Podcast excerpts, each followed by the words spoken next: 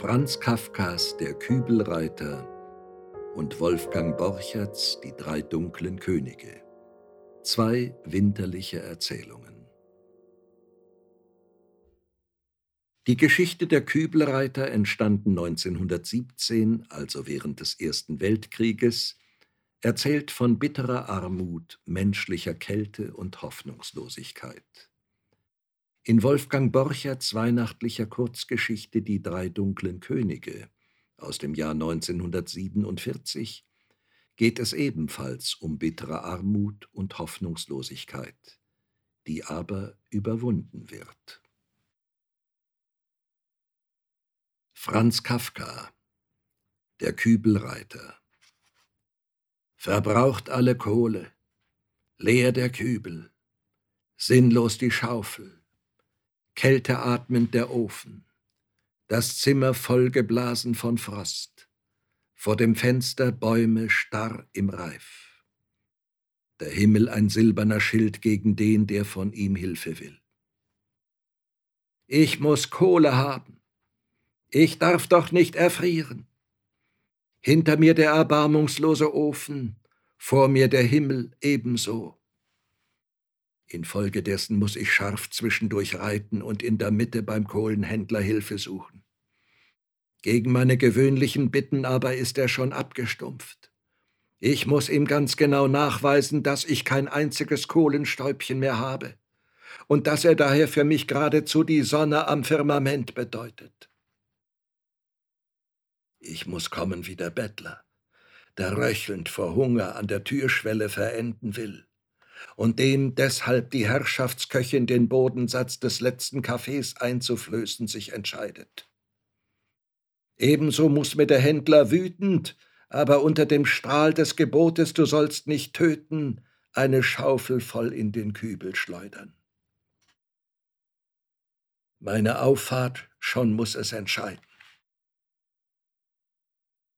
Ich reite deshalb auf dem Kübel hin, als Kübelreiter, die Hand oben am Griff, dem einfachsten Zaumzeug, drehe ich mich beschwerlich die Treppe hinab.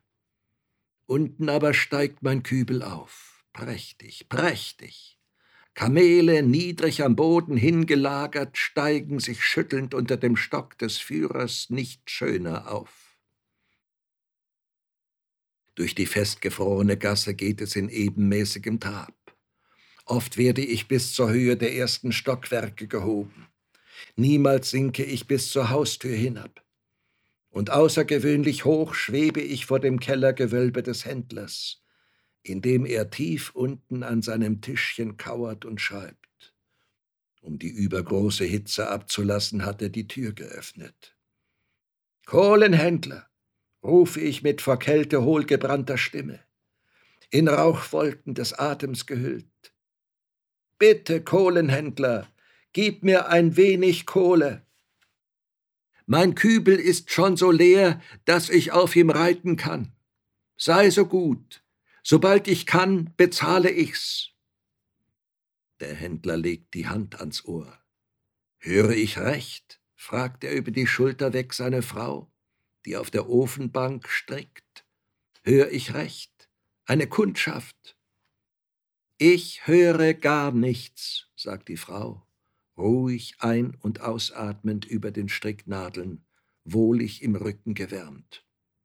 O ja, rufe ich, ich bin es, eine alte Kundschaft, treu ergeben, nur augenblicklich mittellos. Frau, sagt der Händler, es ist es ist jemand. So sehr kann ich mich doch nicht täuschen. Eine alte, eine sehr alte Kundschaft muss es sein, die mir so zum Herzen zu sprechen weiß. Was hast du, Mann? sagt die Frau und drückt einen Augenblick ausruhend die Handarbeit an die Brust. Niemand ist es. Die Gasse ist leer. Alle unsere Kundschaft ist versorgt. Wir können vier Tage das Geschäft sperren und ausruhen. Aber ich sitze doch hier auf dem Kübel, rufe ich. Und gefühllose Tränen der Kälte verschleiern mir die Augen. Bitte seht doch herauf, ihr werdet mich gleich entdecken. Um eine Schaufel voll bitte ich, und gebt ihr zwei, so macht er mich überglücklich. Es ist doch schon alle übrige Kundschaft versorgt. Ach, hörte ich es doch schon in dem Kübel klappern. Ich komme, sagt der Händler, und kurzbeinig will er die Kellertreppe emporsteigen. Aber die Frau ist schon bei ihm, hält ihn beim Arm fest und sagt, du bleibst. Lässt du von deinem Eigensinn nicht ab, so gehe ich hinauf. Erinnere dich an deinen schweren Husten heute Nacht. Aber für ein Geschäft, und sei es auch nur ein eingebildetes, vergisst du Frau und Kind und opferst deine Lungen. Ich gehe. Dann nenn ihm aber alle Sorten, die wir auf Lager haben. Die Preise rufe ich dir nach. Gut, sagt die Frau und steigt zur Gasse auf. Natürlich sieht sie mich gleich.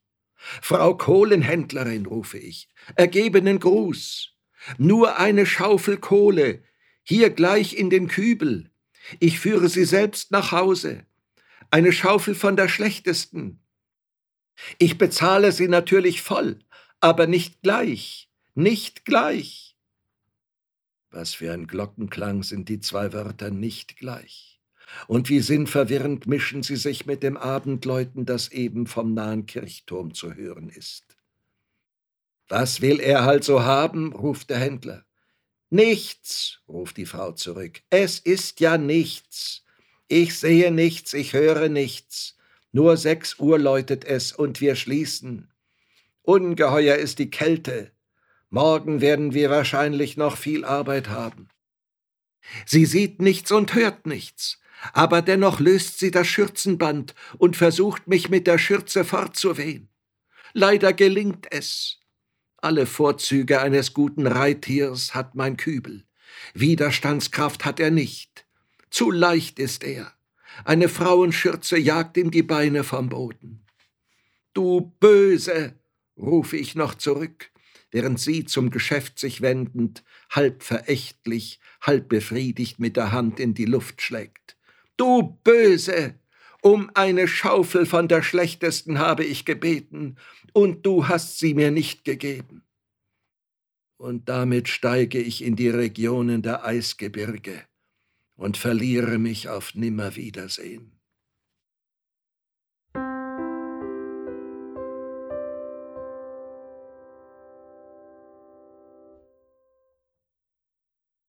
Wolfgang Borchert Die drei dunklen Könige Er tappte durch die dunkle Vorstadt. Die Häuser standen abgebrochen gegen den Himmel. Der Mond fehlte, und das Pflaster war erschrocken über den späten Schritt. Dann fand er eine alte Planke. Da trat er mit dem Fuß gegen, bis eine Latte morsch aufseufzte und losbrach. Das Holz roch mürbe und süß. Durch die dunkle Vorstadt tappte er zurück. Sterne waren nicht da.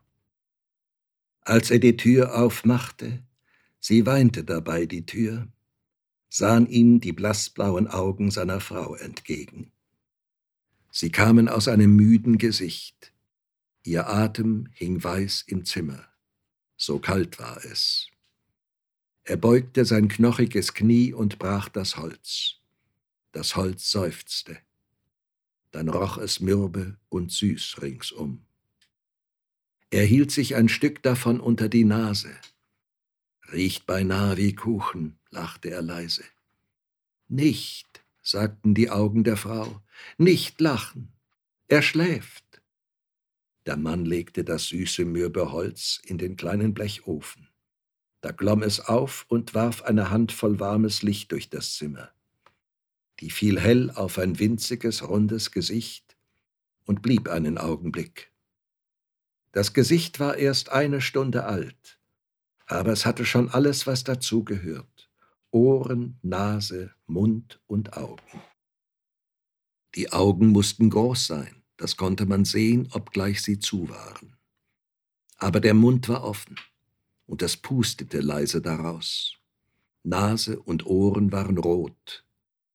Er lebt, dachte die Mutter, und das kleine Gesicht schlief. Da sind noch Haferflocken, sagte der Mann. Ja, antwortete die Frau, das ist gut, es ist kalt. Der Mann nahm noch von dem süßen weichen Holz. Nun hat sie ihr Kind gekriegt und muss frieren, dachte er. Aber er hatte keinen, dem er dafür die Fäuste ins Gesicht schlagen konnte. Als er die Ofentür aufmachte, fiel wieder eine Handvoll Licht über das schlafende Gesicht.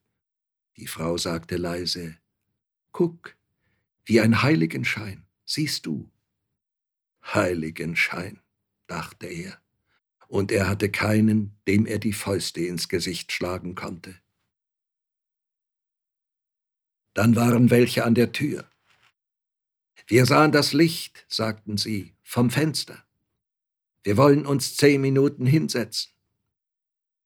Aber wir haben ein Kind, sagte der Mann zu ihnen. Da sagten sie nichts weiter, aber sie kamen doch ins Zimmer, stießen Nebel aus den Nasen und hoben die Füße hoch. Wir sind ganz leise, flüsterten sie. Dann fiel das Licht auf sie. Drei waren es, in drei alten Uniformen. Einer hatte einen Pappkarton, einer einen Sack. Und der dritte hatte keine Hände. Erfroren, sagte er und hielt die Stimpfe hoch. Dann drehte er dem Mann die Manteltasche hin. Tabak war darin und dünnes Papier. Sie drehten Zigaretten. Aber die Frau sagte, nicht, das Kind. Da gingen die vier vor die Tür und ihre Zigaretten waren vier Punkte in der Nacht. Der eine hatte dicke, umwickelte Füße. Er nahm ein Stück Holz aus seinem Sack. Ein Esel, sagte er. Ich habe sieben Monate daran geschnitzt. Für das Kind. Das sagte er und gab es dem Mann. Was ist mit den Füßen? fragte der Mann. Wasser, sagte der Eselschnitzer, vom Hunger. Und der andere, der dritte, fragte der Mann und befühlte im Dunkeln den Esel. Der dritte zitterte in seiner Uniform. Oh, nichts, wisperte er, das sind nur die Nerven. Man hat eben zu viel Angst gehabt. Dann traten sie die Zigaretten aus und gingen wieder hinein. Sie hoben die Füße hoch und sahen auf das kleine, schlafende Gesicht.